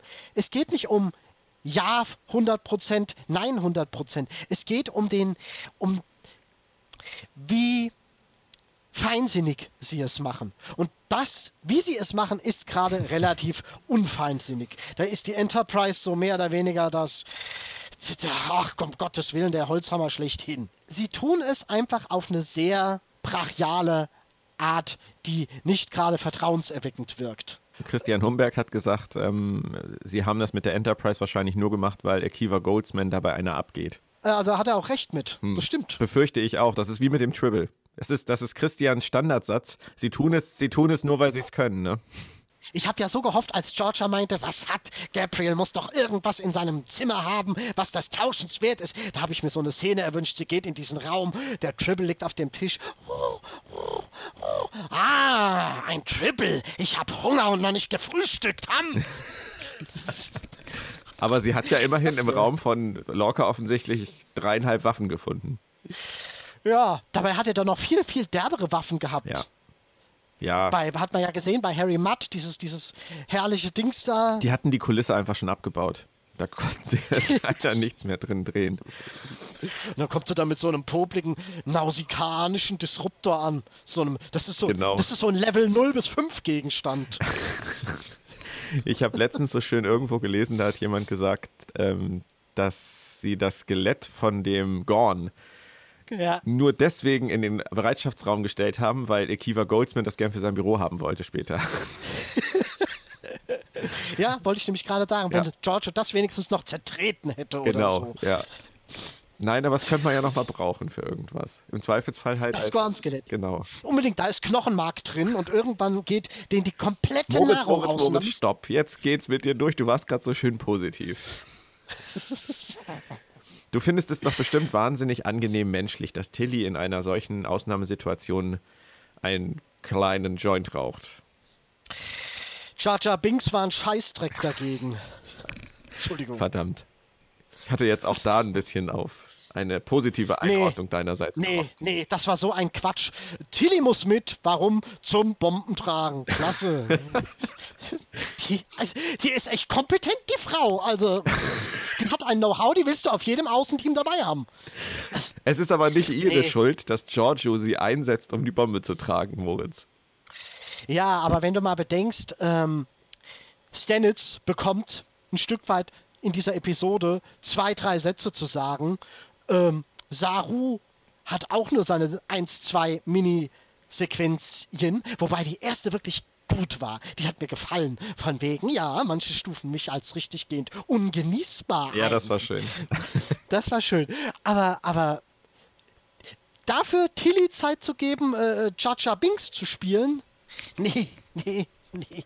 Aber wenn man, Nein, aber wenn man generell ein bisschen tiefer geht und ein bisschen sucht, so, du hast ja eben so schön gesagt, man, man muss suchen und man muss es sich dann auch rausfiltern, was einem dann doch noch gefallen hat. Ich fand am Anfang der Episode diese kurze Sequenz, als Tilly, ich war, jetzt kommst du wieder mit, oh, Tilly, aber als Tilly in dieses Labor kommt und äh, zu Giorgio sagt, oh, ich habe schon so viel von ihnen gehört und so. Und dann sagt Giorgio irgendwas und dann sagt Tilly, oh, sie sind es nicht. Ähm, das fand ich von, vom Gemeinschaftsgefühl her zwischen, ich glaube, Burnham Stamets waren, glaube ich, auch noch mit dabei oder Tyler, keine Ahnung. Auf jeden Fall fand ich da, dass das war wieder dieses angenehme Miteinander umgehen. Das war, das war schöner Humor. Das hat sich gut angefühlt. Da hat sich die Crew auch wieder wie eine Familie für mich angefühlt. In diesem ganz, ganz kurzen Moment. Zu 80 Prozent ja, zu 20 Prozent war es schon wieder generisch. Also. Ja man benutzt Tilly einfach für so ultra generische Dinge. Du musst ein bisschen Blödelei haben, jo, dann winkt mal Tilly rein, dann kriegen wir das ganz schnell auf die Reihe. Nee, aber du hast recht, du hast natürlich recht. Vom familiären Aspekt stimmt ja. das. Absolut. Sie haben nur halt dann leider in ganz vielen Szenen äh, jegliches Fingerspitzengefühl vermissen lassen. Also dieser, der, der, diese ganze Aktion da unten, das war, das war so eine College-Party. Also die eine vögelt rum, die andere kifft. Die andere spielen lustige Spielchen. Also, Und was habt ihr auf Kronos so erlebt? Och. Ja, Kronos, das neue Yale oder so. Ich naja. mein, Riser im Prinzip, ne? Äh, ja, ja, ja, irgendwie schon. Oder wie hat die deutsche Synchronisation es immer gesagt? Risa. Ich finde Risa schöner als Riser. Riser. Nee. Das klingt so nach Reis. Und da denke ich mir, Milchreis? Oder. Oder so? Rio Reise. Ja, das ist doch. Siehst du? Wie sind wir jetzt darauf gekommen? Nein. Ähm, gibt es denn noch irgendwas an der Episode, was du diskussionswürdig empfindest, worüber du unbedingt sprechen musst? Nicht, dass wir da jetzt dich in irgendeine Depression um stürzen, weil du darüber nicht sprechen konntest. Du oh. hast hier die Chance. Und da kann ich, da muss ich mir jetzt eine Sache aussuchen. Nein, nein. Wir haben noch genug Zeit. Du kannst über alles sprechen, was du möchtest. Ähm, wie gesagt, Jar Binks, Star Wars, die, die ganze Basis da, oder, oder dieses ganze Enklaven-Dings, das war so Star Ach, Wars macht, entliehen. Nein. Doch, doch, das ist ein. Doch, man kommt irgendwann zu dem Punkt, wo du dich fragen musst, habt ihr gar kein Vertrauen, irgendwas, euch was eigenes auszudenken? Müsst ihr euch an dem orientieren, was gerade in irgendeiner Art und Weise nee, Trend nee, Moritz, ist oder komm, ey, komm, ist? In den 70ern haben sie im ersten Star Wars-Film schon diese supergeile Kantina gehabt. Bei Star Trek hat das immer gefehlt. Die haben bei Star Trek entweder haben sie nie die Mittel gehabt oder nie die Vision gehabt. Dieses World, dieses Worldbuilding. Ja, und die hatten nie die ja. Vision. Ganz ehrlich, die hatten nie die Vision und ich finde, das muss auch nicht sein. Ich weiß nicht, es ist einfach. Und wenn, und wenn, dann hätten sie es einfach eigenständiger, individueller ah. einsetzen müssen. Ich habe nichts gegen das Quarks. Das Quarks ist wunderbar. Das Quarks ist toll. Komm ins Quarks, Quarks macht Spaß. Und so ist es. Aber äh, ähm, ähm, das da, das ist einfach so. Mich stört's nicht. Nein, also mich, Star mich wirklich jeder. nicht. Ich habe nichts dagegen, wenn die Orte in Star Trek auch ein bisschen großformatiger aussehen und sich anfühlen. Habe ich überhaupt kein Problem mit. Es geht nicht um das Großformatige, es geht mir so um den stilistischen Eindruck, den das Ganze hinterlässt, die Atmosphäre. Das ist einfach wenig eigenständig. Und ähm, es ist auch mehr für mich der Punkt. Der Punkt ist du hast ein Fass und dieses Fass ist übergelaufen. Und wenn du ein bisschen rumschichtest, kannst du jeden Tropfen dafür verantwortlich machen, dass das Fass Ich überläuft. würde was abtrinken. Das ist Kommt so drauf für an, mich was drin ist. ich habe ja den Verdacht, die Autoren haben, bevor sie dieses Skript geschrieben haben, eine Packung Jamok-Soße durch die Nase gezogen. Hast du da Erfahrung mit? Ist das nicht empfehlenswert? Nein, das ist, das, das ist exakt das, was ich mich nie getraut habe. Du weißt ja, ich habe kein Problem mit Ale auf Wein, aber Aber ich meine, du durch die schreibst Nase, so viele auf. Fanfiction hier in dem Podcast. Ganz ohne Jamok-Soße. Ja, Wir haben es aber immerhin ohne Reset-Button geschafft. Ja, und ich finde es ehrlich gesagt, da mag ich mich jetzt outen, da mag ich einer der wenigen sein, hätten sie es bloß gemacht. Wir haben jetzt so viel Scherben rumliegen, ich, ich, ich erwähne es zum tausendsten Mal. Kalber, das Sarkophagschiff, die tote George, die noch was getaugt hat, Landry, das einfach unglaublich verschenkt war. Nee, hätten sie. Und sie hätten es mit dem Spornantrieb hinkriegen können. Ja, den Also- haben wir noch, Moritz. Wieso haben wir den eigentlich noch? ja, das ist irre. Das ist irre. Also, es wollte ich auch noch nachhören, da kam ich jetzt nicht mehr zu. Ich meine nämlich, sie hätten irgendwann mal in Episode 5 oder so gesagt, dass es mit technischer Umgehung nicht funktionieren würde. Da müsste ein biologisches Interface dran. Und jetzt sagen sie am Schluss so einfach, da werden wir was basteln. Ja, aber warum? Ja. Ganz ehrlich, Moritz. Von Anfang an war das Thema, alle wissen, dass der Sporenantrieb irgendwann außer Dienst gestellt werden muss. Und sie waren in dieser Staffel schon so oft ganz nah dran. Sie hätten bei ganz vielen Gelegenheiten sagen können, jetzt ist das Fass, von dem du eben gesprochen hast, übergelaufen. Das Ding ist einfach viel zu gefährlich. Das zerstört hier ganze Multiversen. Das können wir nicht weiter betreiben. Und alle hätten gesagt, gut, war nett, ihn mal gesehen zu haben, aber dann können wir ihn jetzt vergessen. Er wird jetzt äh, für gab's nie erklärt und ähm, irgendwann macht Carol Marcus daraus so eine Art Genesis-Projekt. Könnte man sich dann denken, wir hätten diese Chance gehabt, ihn zu beerdigen. Und jetzt machen sie wieder ein Fass auf, indem sie sagen, wir basteln jetzt daran, dass wir den weiter betreiben können. Jetzt müssen sie wieder von vorne anfangen, Ja. das Ding irgendwie einzumotten. Ich verstehe es nicht. Warum? Ja, Wollen Sie das nicht. einfach als, als Plot-Device, als Deus Ex Machina weiter behalten? Sieht so aus. Ich meine, es ist ja, eine einfache kann- Lösung. kann es ist eine einfache Lösung, um große Entfernungen äh, schnell zu überwinden. Es ist eine einfache Lösung, durch die Zeit zu reisen, ins Spiegeluniversum zu reisen, etc. pp. Ich meine, natürlich macht das Spaß, so ein Ding als Autor zu haben, wenn, einem, wenn man nicht mehr weiter weiß. Aber das ist mir zu einfach. Also wenigstens. Ja, aber die Autoren sind einfach. Das siehst du doch auch beim Beam, so inflationär wie die immer mit dem Beam um sich. Beamen Sie ihn in die Arrestzelle. Ach, beame mal. Äh, ähm, ah, ich will Ihnen mal kurz was zeigen. Beamen Sie mich bitte in diesen Bereich. Ach, also, die Autoren sind einfach gestrickt in, in, in manchen Bereichen. Tja, schade. Gibt es noch was Positives? Was Positives. Was Positives. Giorgio könnte nächste Staffel wiederkommen. das ist doch Nee. schön. Ja, aber das ist so diese. Ja, gut, kann man. Kommt drauf an, wie sie sie entwickeln würden. Kommt wirklich drauf an. Kommt drauf an, was sie mit ihr vorhaben. Wie, ähm, wie viel sie mit ihr vorhaben, vor allem. Ist das jetzt so ein Gaststar, der, der für eins, zwei Episoden immer mal zurückkommt? So eine Art neuer Q? Naja, gut, ohne die Allmacht, aber Also da Ja, tust du John Delancey und Q aber wirklich Unrecht. Ja, auf jeden Fall. Ich meinte es jetzt nur so als, als überzogener Charakter, ja, okay. der, der, weiß ich nicht, kommt auf die Gesinnung an, auf den Gesinnungswandel, wenn da überhaupt einer besteht. Was macht die jetzt da? Das ist so, Keine Ahnung. ja. Ja, Liegt in der Schublade für die nächste Verwendung. weiß. Jetzt Ja, darfst du noch mal kurz spinnen, Moritz. Die Enterprise ist Ah, okay. aufgetaucht. Du bist aufgesprungen und hast applaudiert. Ich habe schon versucht, Christian das unterzujubeln, aber er hat gesagt, er konnte nicht aufspringen und äh, applaudieren, weil seine Hände an seinem Kopf waren. Ich habe den Kopf geschüttelt. Ich habe den Kopf. Das ist schade, Ja. weil, weißt du, im Prinzip ist das doch ein Moment, auf den sich jeder Star Trek-Fan gefreut hätte. Nein, Inklusive mir. Nicht. Na, du nicht, Ich nicht. okay. Aber ich hätte mich darauf gefreut, ihn irgendwann in einem Kontext, wo er gepasst hätte, zu erleben. Ja, natürlich, wo er gepasst hätte, das hat er in diesem Fall aber nicht. Nein, nein, nein, aber das meine ich ja. Es, hätte man diesen, diesen Moment effektiv eingesetzt, verdient eingesetzt, im, im Rahmen Ja. der Story, dann wäre das ein Moment halt gewesen, wo wir, glaube ich, alle äh, kollektiv vor Rührung in Ohnmacht gefallen wären. Aber hier, Ja, an dieser Stelle, war es einfach irgendwie nur draufgepfropft. Ja, rausgeramscht, verschenkt. Und dann auch noch, wofür sie sich so feiern. Ho, ho, ho. Dann haben wir das Original-Intro zum Schluss gespielt. Das entwertet so stark, für mich jedenfalls, diese Notrufszene. Hallo, die haben einen Notruf empfangen. Und dann, ho, ho, ho, ho, ho. Sehr schlimm, alles sehr schlimm. Was, was soll das für ein Ja, Notruf sein? recht. Ist denn das Klopapier ausgegangen? Das, Denen ist das Klopapier du merkst, ausgegangen. Das, du merkst also- daran einfach, dass die nur von 12 bis Mittag denken. Da hast du absolut recht. Weißt du, bei, bei Ja. 24 damals, wenn bei 24 jemand am Ende der Folge oder der Staffel gestorben ist, dann gab es diese, diese stille Uhr. Ja. Dann gab es bei. Hast, hast du 24 jemals gesehen? Die ersten zwei Staffeln und dann habe ich es entsetzt. Okay, alles klar. Okay, egal, anderes Thema. Gut. Ja, wie dem auch sei. Aber der Effekt war ja immer am Ende, dass diese Uhr kam mit dem. Ja, ja. Und wenn jemand gestorben ist, haben sie die Uhr still gemacht und haben teil oder meistens dann halt auch den Abspann ohne Musikunterlegung gemacht. Mhm. Und hier hast du recht, hier kommt diese, dieser Notruf und alle, oh Gott, und es ist die Enterprise.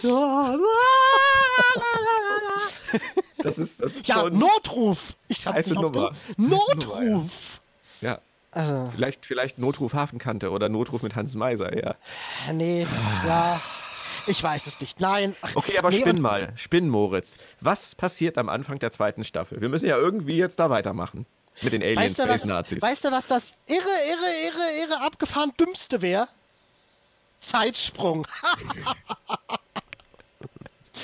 das, dann hast du quasi nichts, also dass sie diesen Cliffhanger so von Grund auf über den Haufen für unnütz erklären. Tilly und Burnham in der Messe.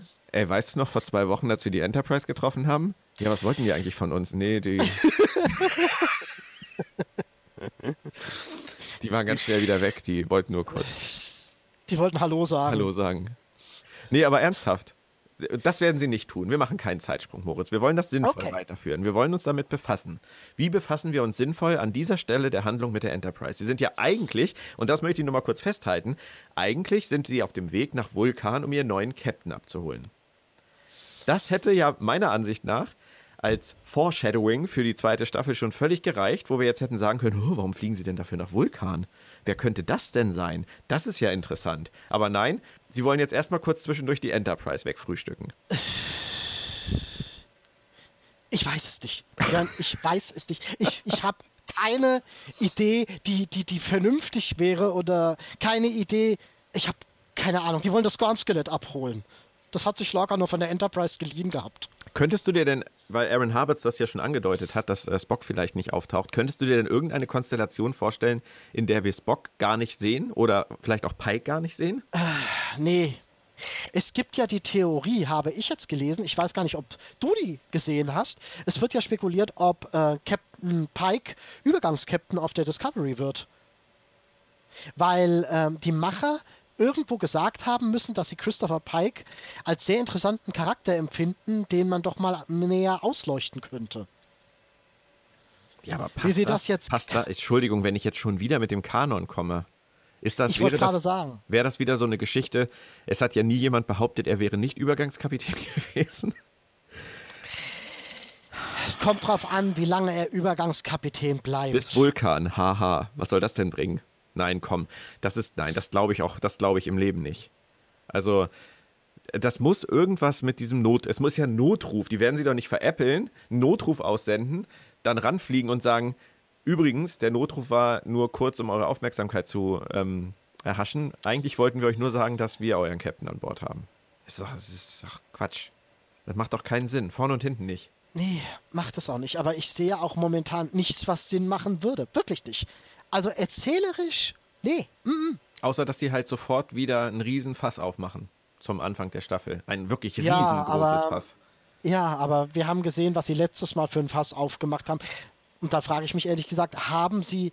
Sie haben nicht unbedingt die Befähigung bewiesen, große Fässer aufmachen zu können. Doch, aufmachen können sie sie. Aufmachen können Ja, sie sie. ja, natürlich. Ja, ja, gut, richtig. Aber sie können sie nicht.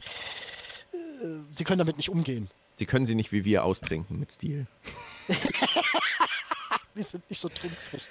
Durch die Nase kann man eben nicht so gut trinken. Da hört es bei nach einer Packung schon auf. Ja, nein, aber ach, es ist schwer, Moritz. Es ist wirklich schwer. Es ist vor allem ja auch schwer, die ganzen verschiedenen Ansprüche der Fans und der, der, der normaleren Zuschauer, die sich nicht zu den Nerds zählen, gerecht zu werden.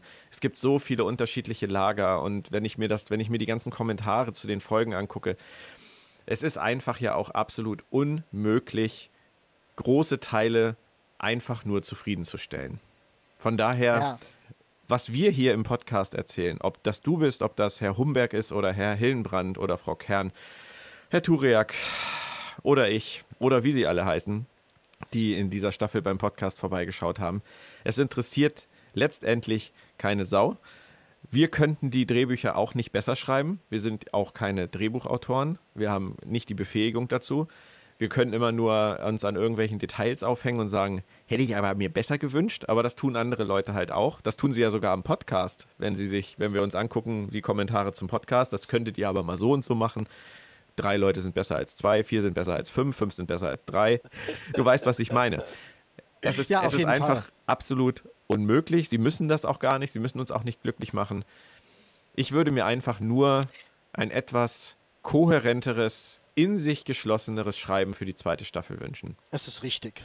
Es ist richtig. Und vor allem, du hast echt recht, wenn man das mal, wenn man mal diese Faktoren so bedenkt, wie du sie jetzt aufgezählt hast, dann muss man vielleicht sogar wirklich sagen, dass die Autoren ihren Job gar nicht so schlecht machen, weil sie Dinge miteinander vereinen müssen, die auf den ersten Blick gar nicht miteinander vereinbar ja. scheinen. Und das kriegen sie doch noch in irgendeiner Weise so gut gebacken, dass es immer noch unterhalten. Ja, es ist unterhaltend und bleibt. sie versuchen wirklich ernsthaft sogar das alte klassische Star Trek zu beschwören. Richtig. Ja. Wie gesagt, ähm, ähm, ähm, ja. Holzhammer-Werte der Föderation, Holzhammer hin, Holzhammer her. Ja, doch, es ist, es ist nicht so, als würden sie den, den grundlegenden Gedanken nicht Nein, sie verraten ähm, Star Trek auf jeden verstehen. Fall nicht. Also wer sich jetzt hinstellt und sagt, Star Trek Discovery verrät Star Trek, dem würde ich wirklich auch jederzeit ins Gesicht sagen, das ist Quatsch. Nee, stimmt. Nein, vor allem, das stimmt eigentlich schon seit Episode 4 nicht. Also als seit Episode 4 mhm. massiv. Also ab dem Punkt, wo Burnham äh, mit dem Tardigraden arbeitet ja. und ja. was ist dieser Tardigrade, was macht dieser Tardigrade und so. Das ist Star Trek, da steckt schon viel Star Trek drin und das zieht sich in einigen Bereichen ja. durch die Also durch die wir haben Staffel. letztendlich das Bemühen, klassisches Star Trek zu sein, aber trotzdem modernisiert für ein neues Publikum und in einer frischen Präsentation. Wir haben sympathische und ich denke auch durchaus kompetente Schauspieler. Durchaus.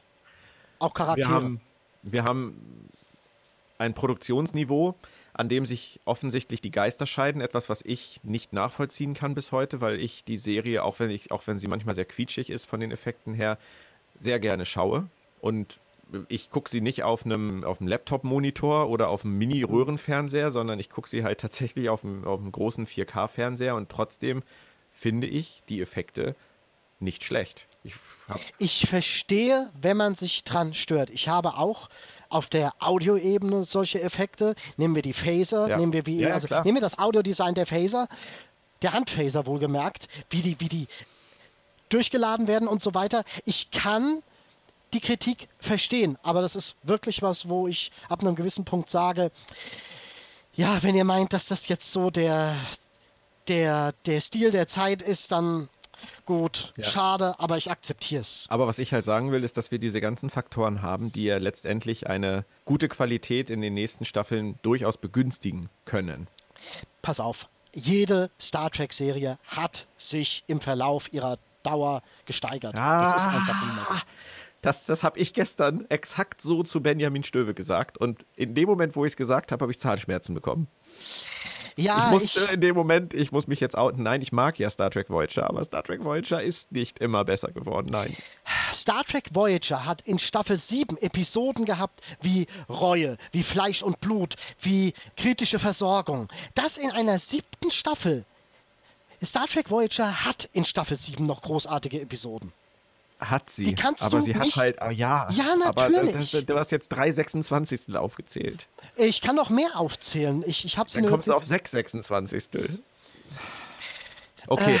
Äh, ja, aber ja, ganz ehrlich, jede, dann äh, jedes, Deep Space nein. Nine hat in okay, Staffel Moritz, 7 auch. Moritz, stopp, Moritz, stopp. Ich rudere jetzt insofern zurück. Ähm, Star Trek Voyager hat sich von der ersten Staffel an über die würde ich sagen, qualitativ ähnliche zweite, zu einer stärkeren dritten, zu einer ganz, ganz tollen vierten, zu einer auch noch ganz, ganz tollen fünften gesteigert, ist aber für mein Empfinden in der sechsten und siebten in sich zusammengefallen. Aber man muss trotzdem festhalten, auch Star Trek Voyager hat sich vom Startpunkt erste Staffel an klar gesteigert.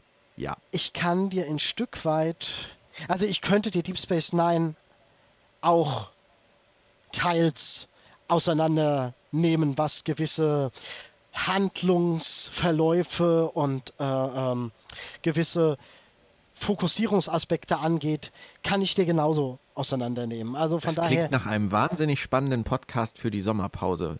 Oder zwischen die, für die Pause zwischen mal. der ersten und zweiten Staffel. Das machen wir auch mal. Und ich muss auch ganz ehrlich sagen, um es kurz angerissen zu haben, auch TNG hat in Staffel 6 und 7 mehr Durchhänger-Episoden als in 4, 5.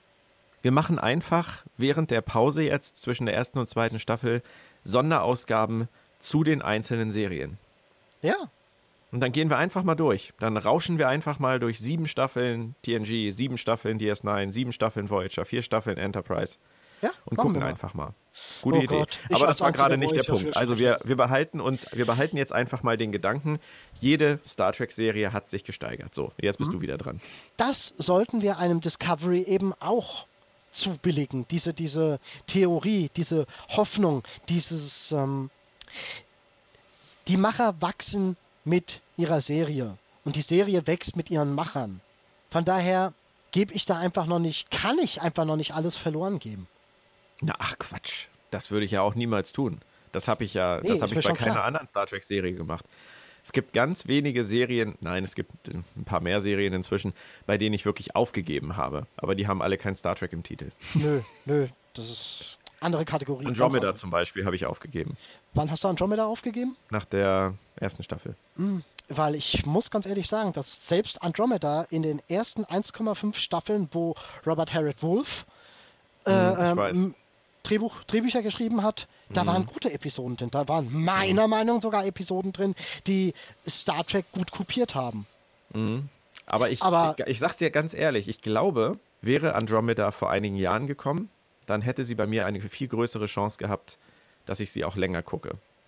Damals, als Richtig. Andromeda gestartet ist, lief sie einfach in zu großer Konkurrenz zu echtem Star Trek. Das ist nämlich der Punkt. Ja, das ist der Punkt. Ja. Das ist der und Punkt. sie war damals Deswegen schon gucke ich ja heute genau, noch. sie war damals schon für mich sch- schlechtes Star Trek, schlechte Star Trek Kopie. in Teilen gar nicht so schlecht, weil der Ansatz Der gut Ansatz ist. war gut. Der Ansatz ist. Und, und es gibt es gibt tatsächlich fantastische Dialoge im, im am Anfang des Pilots und in, in ein, zwei späteren Episoden, wo er sich tatsächlich mit äh, nicht so sauber gelaufenen Aktionen des Commonwealth auseinandersetzen muss. Die war nicht nur schlecht, aber du hast natürlich recht, es lief in einer Zeit, wo wir Star Trek versorgt im Übermaß waren. Ja. Da konnte das nicht bestehen. Äh, was es trotzdem hat. Aber äh, wie gesagt, du bist eigentlich noch ganz klimpflich ausgestiegen. Staffel 4, 5 auf alle Fälle waren nur noch Supermurks, das ist richtig. Äh, aber wie gesagt, ich, was ich noch hinzufügen wollte, ich gucke ja sogar Killjoys und Killjoys macht mir Kopfschmerzen hoch 10. Also, Habe ich noch nicht geguckt. naja, egal. Ja, Fans sind komisch. schließe ich, mich, schließe ich mich mit ein. Ich mich auch. Also, Das merken ja nun auch die Produzenten von Discovery wieder, wenn sie denn überhaupt so äh, weit gehen, dass sie sich solche Kommentare, also nicht unsere jetzt, die werden sie sich sicherlich nicht anhören, aber auch Nee, die nee. aus dem englischen Sprachraum, wenn sie sich die überhaupt so genau zu Gemüte führen. dafür gibt es Marketingforscher und, und, und äh, Du, im Zweifelsfall sagt CBS zu ihnen einfach, die, ähm, die Abo-Zahlen sind super. Die Leute gucken die Serie bei CBS All Access auch mehrmals und immer wieder. Macht genauso weiter. Das ist die Frage. Das ist wirklich die Frage, wie viele würden jetzt noch eine Staffel 2 gucken? Es gibt garantiert auch genug Leute, die Genau. sagen, so, Staffel 1 habe ich durchgehalten, jetzt ist Schluss. Na. Staffel 1, Na. äh, Staffel 2 wird anfänglich den Einbruch zeigen oder, oder den Na. prozentualen Anteil des Einbruchs. Glaubst du den Leuten, die sich jetzt in den Foren hinstellen und sagen, ich bin raus, wirklich? Ich glaube denen das nicht. Null. Ähm, Die sind doch genauso den schlimm wie Trekkies, Den, den, den Trekkies glaube ich das nicht, aber den Trendschauern, also die, die, die, die einfach äh, alle Trends abgrasen, von wegen, was ist gerade in? TWD ist in, gucken wir mal. Äh, ähm, die die können schon Frühjahrsputz machen, dass es rausfliegt. Also nicht die Trekkies. Wobei die, die, glaube ich, keine so großen Probleme mit der ersten Staffel hatten wie einige von uns Nerds. Ähm, jein. Auch viele nicht sonderlich im Star Trek-Gefilden Bewanderte haben gesagt, dass das Storytelling an sich mittelmäßig bis teilweise schlecht Okay. gestrickt ist. Also da wird es einige geben, die das ähm, Handlungsverlaufsniveau schon gestört hat. Ähm, was mich mal interessieren würde, ist, wird dieses Team so bleiben oder lesen wir in den nächsten Monaten von äh, Neuzugängen bei den Drehbuchautoren? Ganz ehrlich, Da ne? bin ich mal gespannt drauf. Ich war ein bisschen irritiert darüber, wie sie einige vom Staff eingesetzt haben. Oder nicht eingesetzt haben. Was bitte hat Nicholas Meyer gemacht? Was bitte hat Katie Byers gemacht? Eine Folge Hat die? Geschrieben. Eine einzige. Und ansonsten, trotz- nee, und ansonsten war sie ja wohl immer diejenige, die allen anderen Autoren gesagt hat, das können wir deswegen nicht machen. Mhm. Was hat Joe Manowski gemacht? Der hat eine einzige Folge zusammen mit Ted Sullivan geschrieben. Und zwar Lethe, Lethe, Lethe. Ich war schon damals am Verzweifeln mit diesem Titel. Ansonsten, Welche war das? das war die mit Sarek und Burnham, die ich so gut fand. Ach, ach, ach. Ja, der hat danach keine Lust mehr gehabt. Ja, aber das sind so, das sind gerade jetzt so die alten Star Trek-Leute, die beiden. Also Nick Meyer hat ja nun offensichtlich irgendwie, der war ja Consultant oder sonst irgendwas, aber wa- was hat der da consulted? Also ich habe seinen Einfluss nicht gesehen. Und ähm, Rod Roddenberry hat mitproduziert. War Ja. der jetzt nur für die Fans da? Name für die Fans? Oder erschließt sich mir nicht. Und ansonsten haben sie ja gerade zum Ende der Staffel wahnsinnig viele neue Leute gehabt, die überhaupt nichts mit Star Trek am Hut hatten. Ja, aber die eine, das finde ich ziemlich phänomenal, die die ähm, die vorletzte Episode jetzt geschrieben hat und die auch ähm, The Wolf Inside geschrieben hat, die war für Neuling, war die fantastisch. Ja, keine Für Frage. Neuling war die einfach fantastisch. Ja, ja aber trotzdem. Das Also- ist, also v- wenn, du, wenn du vom Staff redest, ich glaube, da wird es Veränderungen geben. Ganz klar. Ich denke, ähm, diese Leute, die nur so wegen Name-Dropping drin waren, wie Nicholas Meyer, wie Joe Manowski, wie Rod Roddenberry, ich denke, die werden für, bei der zweiten Staffel relativ wenig Einfluss haben oder gar nicht mehr dabei sein. Ist halt die Frage, wen sie sich jetzt holen. Bei dem Trend, den sie momentan verfolgen, würde ich sagen, alles Neulinge. Gut. Ich war jetzt kurz versucht zu sagen, nee, kann ich aber nicht mehr. Wie gesagt, gemessen an der, wie hieß die, Liza Hendricks? Habe ich Rudolph. das jetzt richtig in Erinnerung? Nein. Randolph. Ja, R Randolph, genau. Genau, wie komme ich auf Wie komme Hendricks? ich auf. Rudolph? Auf jeden Fall. ähm, gut, nur weil sie Neuling ist, kann's nicht, äh, muss es nicht bedeuten, dass sie keinen Star Nein, nein, nein, klar. Trek-Kenntnisse hat. Also, Lassen wir uns einfach überraschen. Moritz, sag du doch noch einmal ein schönes Schlusswort. ein schönes Schlusswort. I don't wanna wait. Ich hoffe, wir sehen uns zur zweiten Staffel wieder, Moritz. Und bis dahin haben wir ja, wie wir gerade festgestellt haben, ja noch so einige Projekte in petto, mit denen wir uns und den Hörern die Zeit vertreiben werden. Haben wir. Haben wir. Okay, wir. Moritz. Dann erstmal, will you take my hand? Alles klar. Dann stecke ich dich an mit meinem Reizhusten. Ah, nee, den habe ich selber, danke. Also, Ah, gut. danke Moritz und in Sachen Star Trek Discovery sehen wir uns spätestens in einem Jahr wieder oder hören uns wieder. Nichts zu danken. Alles klar. Sehr gerne. Erstmal tschö. Tschu. So, ihr lieben Freunde der Sonne, das ist das Ende. Natürlich nicht von allem, aber zumindest erstmal von der ersten Staffel von Star Trek Discovery und meinen begleitenden Podcasts. Ich hoffe, euch haben die bisherigen 15 Ausgaben genauso viel Spaß gemacht wie mir und meinen Gästen. Zur zweiten Staffel in gut einem Jahr werde ich definitiv wieder für euch da sein. Und bis dahin gibt es so diverse Dinge, mit denen wir uns die Zeit vertreiben können. Ich sag nur allgemeine Podcasts über Star Trek, Serien oder Filme, The Orville, Babylon 5. Da kommt einiges auf euch und auch auf mich zu. Die Augen offen halten solltet ihr definitiv erstmal in 14 Tagen, wenn The Orville auf Pro7 Deutschlandstart feiert. Denn dann wird es definitiv einen Podcast geben und dann auch schon weitere Infos für euch. Ansonsten schreibe ich jetzt erstmal mein Buch Es lebe Star Trek fertig, das im Mai voraussichtlich in den Handel kommt und freue mich total auf das Convention-Jahr mit der Destination Star Trek Germany, der FedCon, der 1701-Con oder der Fantastica. Auf all diesen Events werde ich am Start sein, aus meinem Buch vorlesen, Interviews führen oder einfach nur Trekkie sein. Vielleicht sehen wir uns ja da. Ich würde mich auf jeden Fall freuen. Über Feedback bei iTunes würde ich mich allerdings auch ganz besonders freuen. Also direkt hin, bevor ihr es vergesst, und was Nettes dort hinterlassen, okay? Klasse. Weitere Infos zu meinen Gästen findet ihr wie immer im Artikel zu diesem Podcast bei Robots and Dragons und Planet Track FM. Kommt wie gesagt in 14 Tagen zurück. Und dann schauen wir mal, wie sich die andere Track-Serie aktuell so macht. Passt auf euch auf und nicht vergessen, keep an open mind.